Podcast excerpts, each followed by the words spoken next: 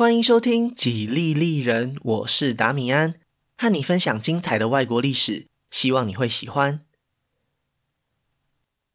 今天是日本史的第六集，《权力的钟摆》。上一集节目因为出场人物比较少，所以我就没有画人物关系图。不过这一集可能还是得稍微画一下了。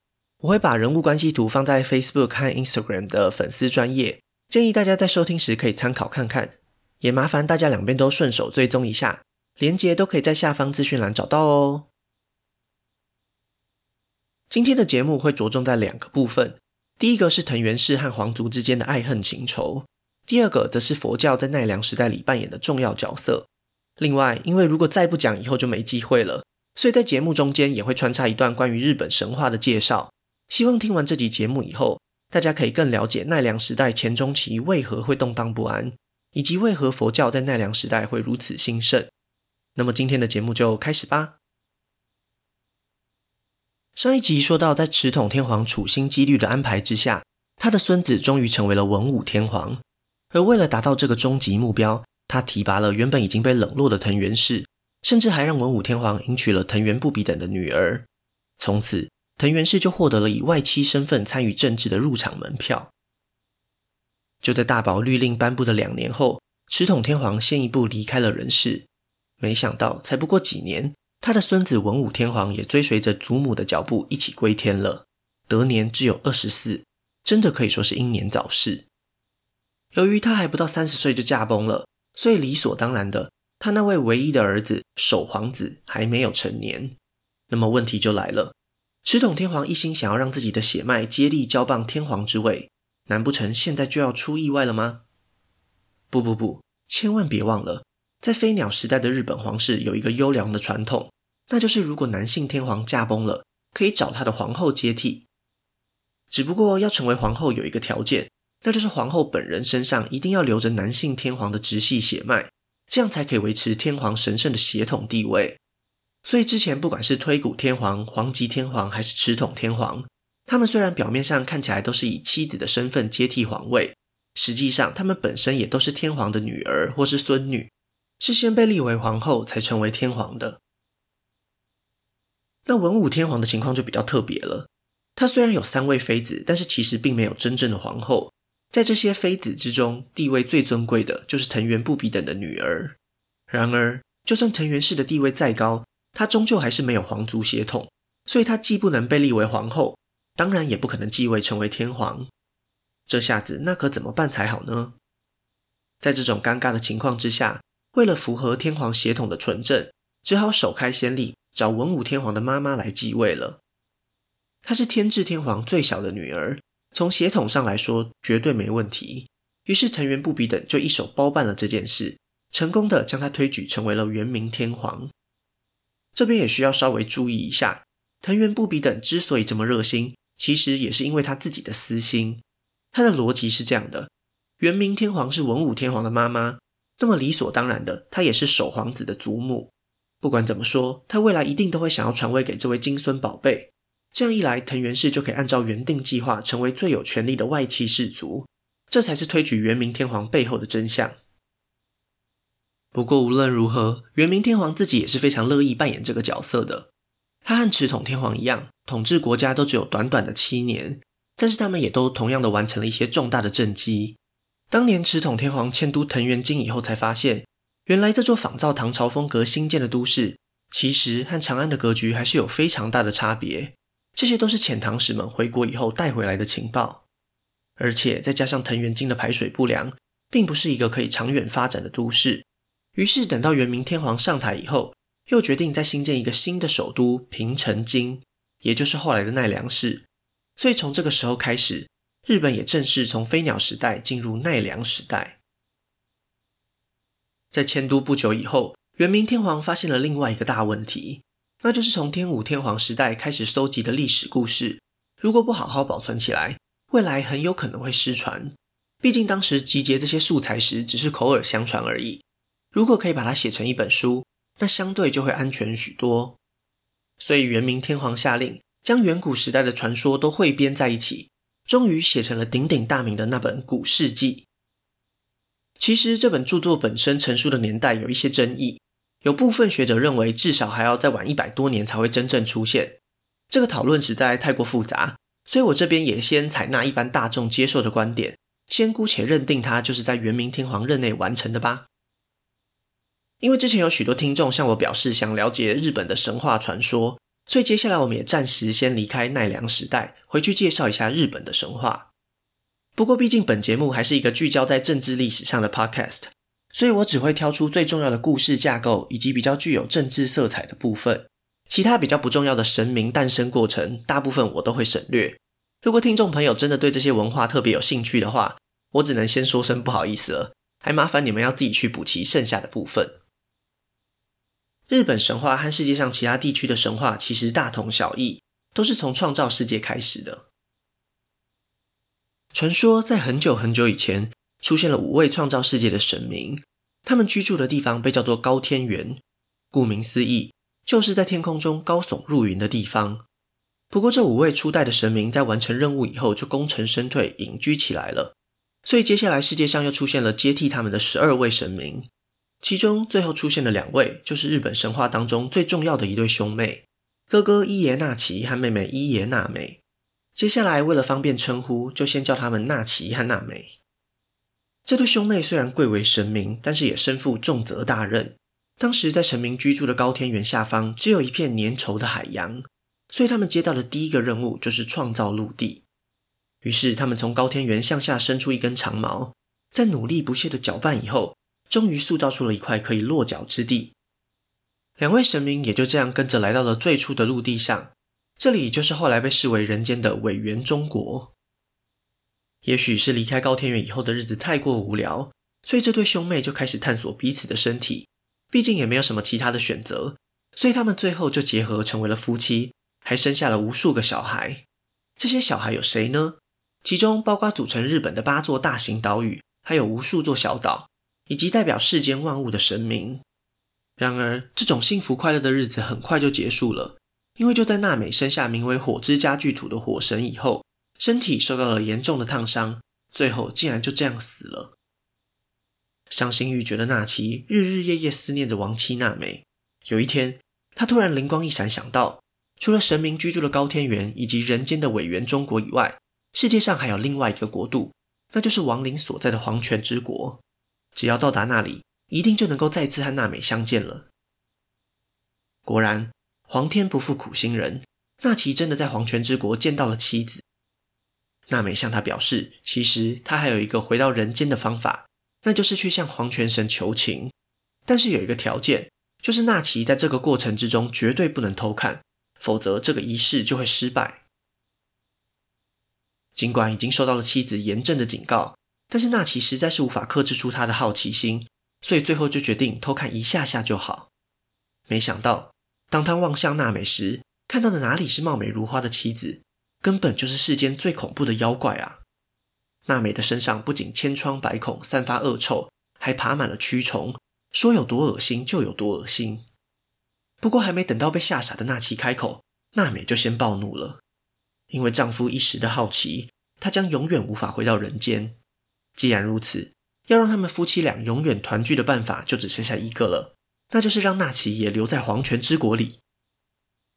见识到真相的那岐哪里还敢逗留，立刻拔腿就跑，而且一逃回人间以后，马上就搬来一块大石头，把黄泉之国的入口给堵起来，只留下娜美在另一个国度里不停地诅咒着人间。在平复心情以后，那岐决定来到河边洗澡，希望可以洗净之前在黄泉国里沾染到的污秽。在清洗左眼的过程中，天照大神诞生了，接下来改洗右眼时，月读神也诞生了。最后，当他清洗鼻子时，按照惯例也诞生了一位神明，那就是三姐弟之中最小的须佐之男。那奇对此感到非常开心，因为这三位神明不仅是他最后的三位后代，同时也是最尊贵的，所以在日本神话之中，他们三位被统称叫做三贵子。在历劫归来以后。那岐决定让三贵子帮忙管理这个世界，由天照大神负责掌管天上的太阳，而月读神负责黑夜，小弟须佐之男则是被分派去守护海洋。然而，虽然天照大神和月读神都非常认真负责，但是小弟须佐之男却没有善尽他的职责，让海洋出现了严重的问题。纳奇对此感到非常生气，于是决定找他来痛骂一顿。没想到须佐之男还理直气壮地顶嘴说，他是因为思念从未见过面的母亲才会这样的。这一个说法直接激怒了纳奇，他立刻就决定将须佐之男逐出家门，并且从此隐居起来，再也不管这个世界了。既然如此，那么世间最重要的神明就是天照大神了。虽然他也知道弟弟须佐之男的个性不好，但是毕竟还是一家人，所以他在确认弟弟没有反叛之心以后，又重新接纳了须佐之男。可惜的是，姐姐的一番美意，须佐之男并不领情。他回到高天原以后，又故态复萌，到处捣乱，闹得是鸡飞狗跳。天照大神既狠不下心来处罚他，又不愿看到弟弟胡作非为。所以最后决定躲进山洞里，眼不见为净。这下子就麻烦了，因为天照大神掌管的就是万物生长所需要的太阳啊。他一躲进山洞里，不止高天原，就连苇原中国也都失去了光明。这可怎么办才好呢？众神明集思广益以后，决定想办法引诱天照大神出来。所以他们集结了众神之力，打造了两个宝物，一个是非常漂亮的珠宝首饰——八尺琼勾玉。另一个则是带有神力的八尺镜。在准备就绪以后，众神明在山洞外开始狂欢起来，喧闹的声音果然吸引了天照大神的注意。他心想：为什么我躲起来了以后，大家还可以这么开心呢？于是他走到洞口，高声询问众神明到底发生了什么事。眼见天照大神已经上钩了，大家立刻就使出了激将法，开心地回答道：“因为出现了和你一样漂亮的女神呢。”天照大神一听到这个答案，马上就把对弟弟的不满抛在脑后，走到洞口往外看，没想到还真的看到了一张极度美貌的脸孔。原来是一位聪明的神明拿出了八尺镜摆在天照大神面前，他看到的其实就是他自己呀、就在天照大神看着镜子被自己美呆时，另一位反应机灵的大力神立刻就把天照大神从山洞里拖了出来，终于世间又重新恢复了光明。而天照大神也决定正面处理弟弟的问题，将须佐之男赶出了高天原。不过，故事还没有结束。须佐之男在离开高天原以后，碰上了在人间作怪的八岐大蛇。这一次，他决定不再当那个为非作歹的坏蛋了。相反的，他成为了降妖除魔的英雄。他先是用烈酒灌醉了八岐大蛇，紧接着又一刀一刀将他的八个头颅全部都砍下来。终于让这个危害人间的妖怪咽下了最后一口气。不仅如此，须佐之男还在八岐大蛇的身体里发现了一把叫做天丛云剑的宝剑。为了向姐姐表达歉意，也算是为了过去所犯下的种种错误赎罪，须佐之男决定将天丛云剑送给天照大神，自己则是留在人间继续保护当地的人民。时间一转眼又过了好多年。不管是天照大神还是须佐之男，都繁衍了自己的后代。虽然说须佐之男的后代在人间，也就是苇原中国统治的好好的，但是高天原的神明始终对他们不放心，纷纷建议天照大神改派自己的后代去统治。原本天照大神打算指派自己的儿子，但是因为他们都和须佐之男的后代处得不错，竟然就拖延了好长一段时间。眼看事情即将被搞砸，天照大神只好改派自己的孙子出马。这就是著名的天孙降临。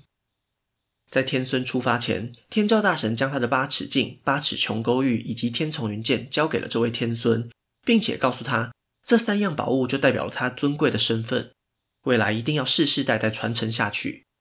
于是，天孙就这样带着宝物来到了苇原中国。在展开了一连串的谈判以后，须佐之男的后代答应了把人间交给天孙的要求。在成为人间的统治者以后，天孙的血脉又传了三代，终于日本的初代天皇诞生了。后来被称为神武天皇的他，就是天照大神的直系血脉，也因此拥有了绝对的统治正当性。接下来的故事虽然还是传说居多，但是神话的元素就减少许多。大致上，日本天皇和神话之间的关联就是如此。在上述的这些故事之中，又有哪些是比较具有政治色彩的部分呢？首先，当然就是天照大神的身份了。天照大神是创世神最尊贵的后代，也是三贵子中的姐姐。在父亲伊邪那岐退隐之后，就成为了高天原里最高的统治权威。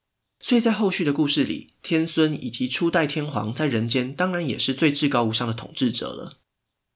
这也是为什么日本从飞鸟时代开始，一直都非常强调天皇以及皇室中万世一系的血统观念，因为他们统治的基础就是来自这种和天照大神之间神秘的血缘关系。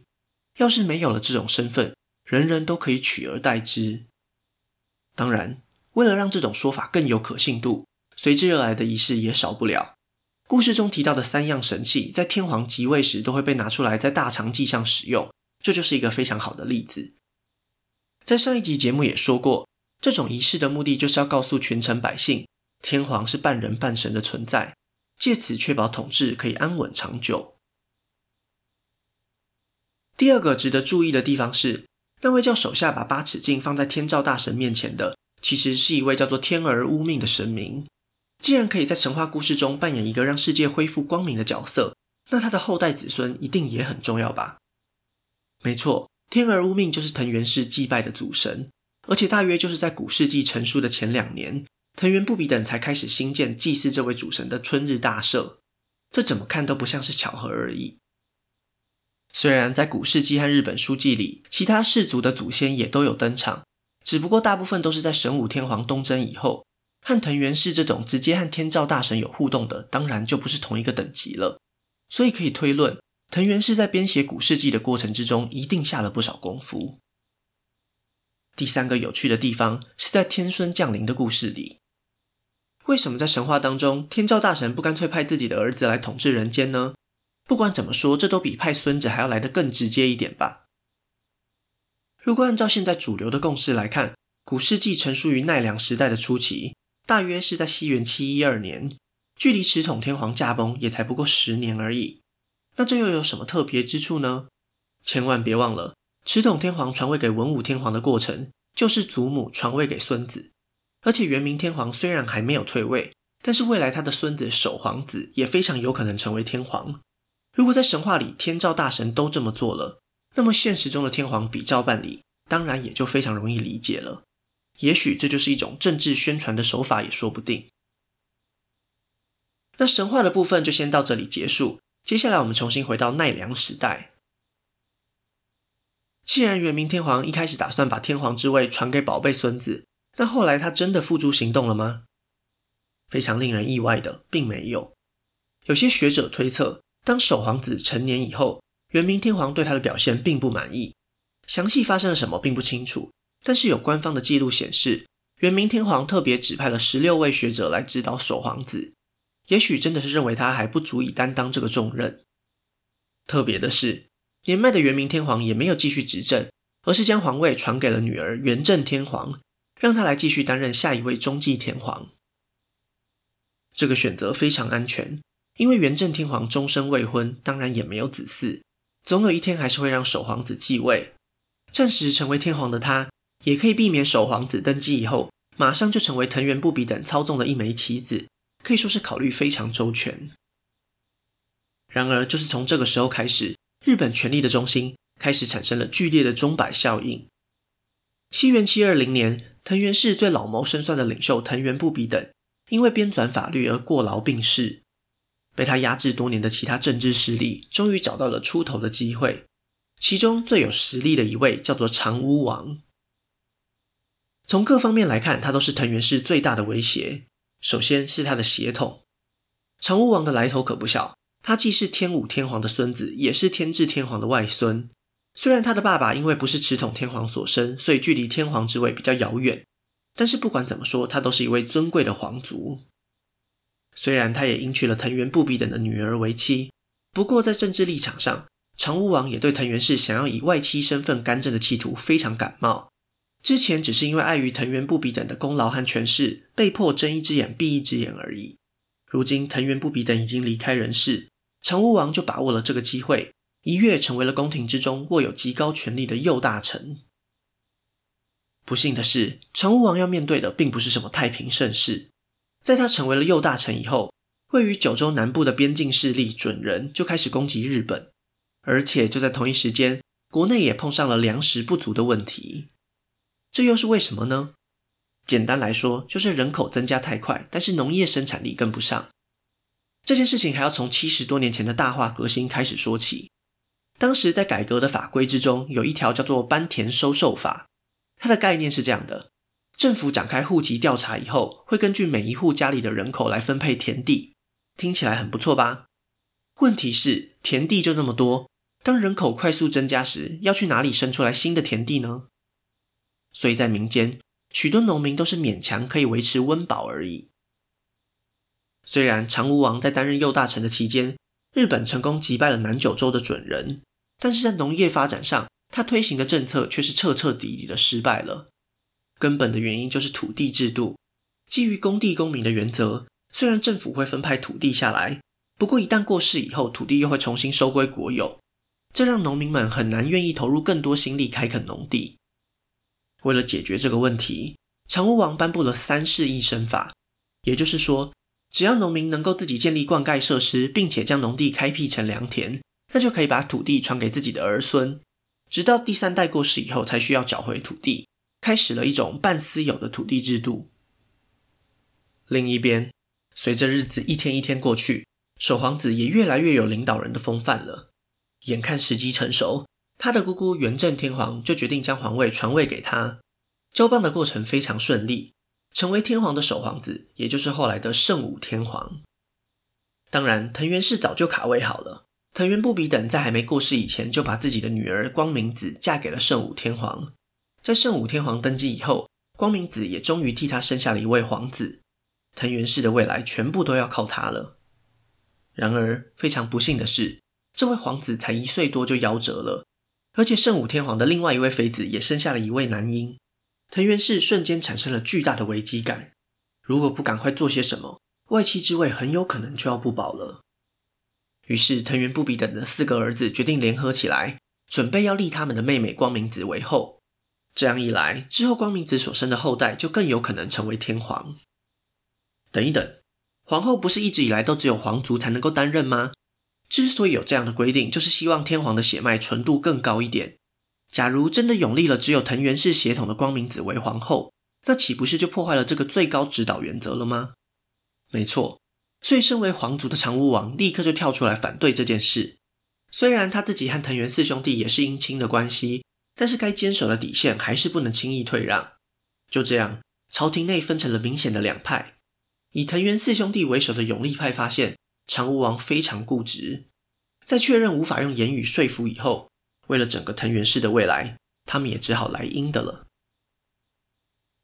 西元七二八年，圣武天皇接获密报，长屋王在自己的宅邸内施行咒术，很有可能要对天皇不利。于是圣武天皇立刻就派人前往调查，没想到长屋王就在这个过程之中带着妻儿自尽了。这件事情又被后人称为长屋王之变。想当然，能够从这件事情中得利的，当然就是藤原四兄弟了。长屋王一死，光明子立刻就晋升为皇后，重新稳固了藤原氏本来的地位。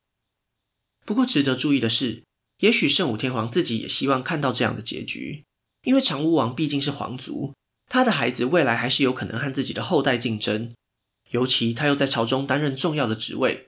从圣武天皇的立场来看，借由藤原四兄弟之手来除掉他，避免夜长梦多，确实还是比较保险的。就这样。藤原四兄弟成为朝廷之中最强大的势力，这场政治斗争，他们已经获胜了。就在整个藤原氏都为光明皇后庆祝时，一个对他们来说极其不幸的悲剧发生了。从欧亚大陆上渡海而来的民众，带来了一种可怕的疾病——天花。它不仅立刻就在日本国内爆发大流行，就连藤原四兄弟也接连染病过世。本来已经逐渐掌握权力的藤原氏，就这样一夕之间受到了严重的打击，真正决定政策的权力也就落入了反藤原氏的派系手中。这些人主要是谁呢？虽然派系的领袖菊珠兄也是一名皇族，但是真正的骨干其实是一批从中国留学回来的遣唐使，其中比较有名的就是吉备真备，在过去的教科书当中曾经把他当成是发明片假名之人，只不过这种说法并不可信。吉备真备真正的贡献，其实还是在政治上辅佐反对藤原氏的菊珠兄。当然，这么做就招来了藤原氏对他发自内心的怨恨。在藤原四兄弟的下一代之中，有一位叫做藤原广嗣的成员对吉备真备非常不满，所以就在朝堂之上公然批评菊珠兄和吉备真备的施政。结果，圣武天皇不但没有采纳藤原广嗣的说法，反而还将他贬官，分派到了遥远的九州。这一口气，藤原广嗣实在忍不下去，最后竟然一时冲动，在九州发起了正式的叛乱，逼得圣武天皇不得不派兵镇压，导致藤原氏又再一次受到了严重的打击。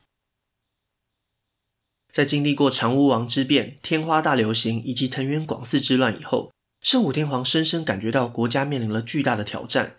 就算他贵为天皇，面对这些天灾人祸，他还是无能为力。难道说这就是所谓的命运吗？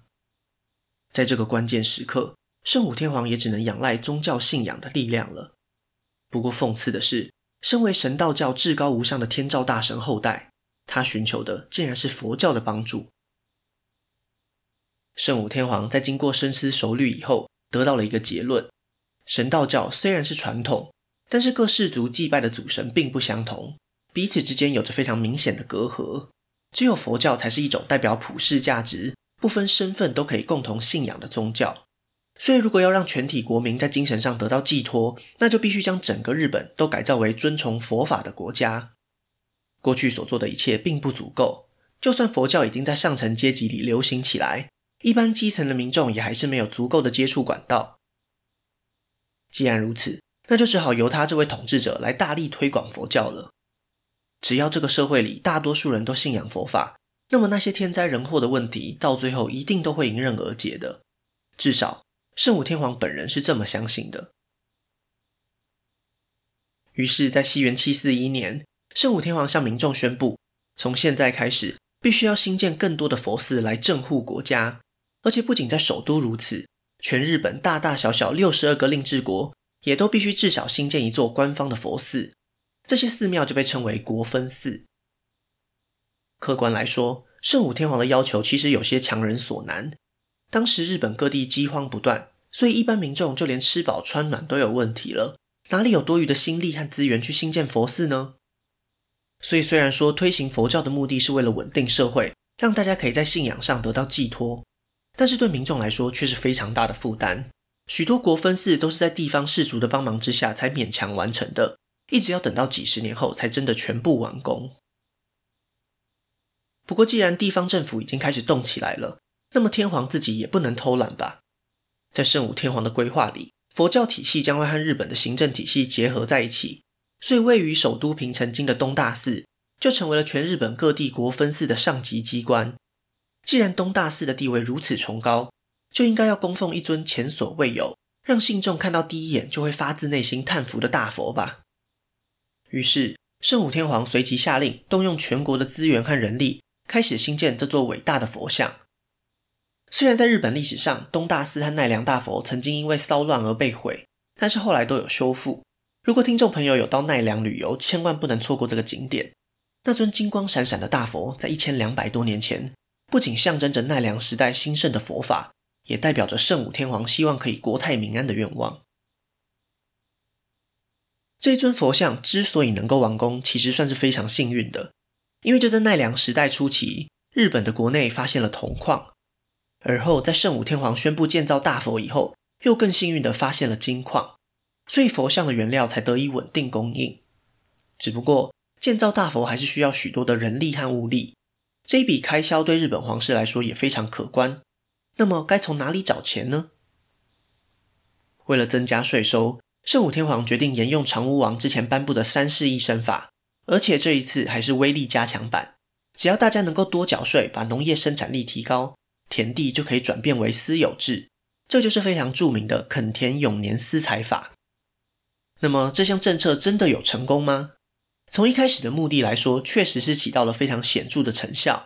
农民有了诱因以后，不遗余力地在日本各地开发农田，然而这件事情也有一个副作用，就是虽然农民开发出良田，但是政府也向他们征收重税。许多农民好不容易取得私有土地以后，也没有办法继续持有，最后只好把这些农地卖给更有钱的士族。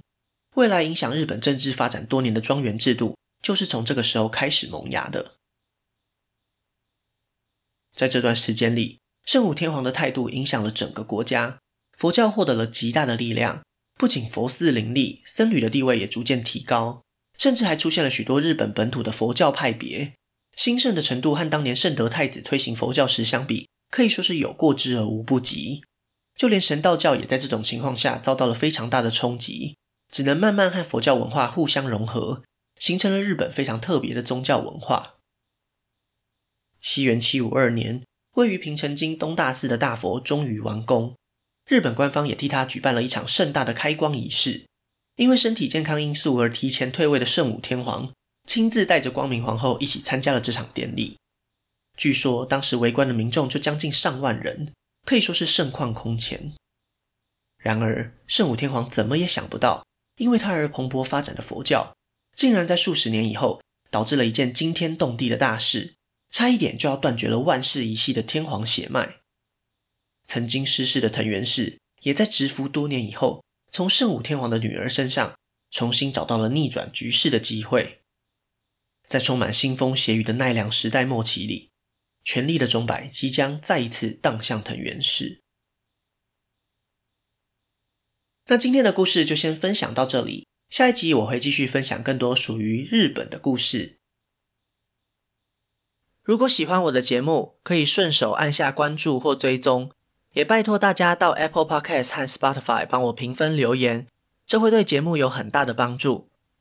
另外，如果想要透过行动支持我继续制作节目，在下方资讯栏也可以找到小额赞助的连结哦。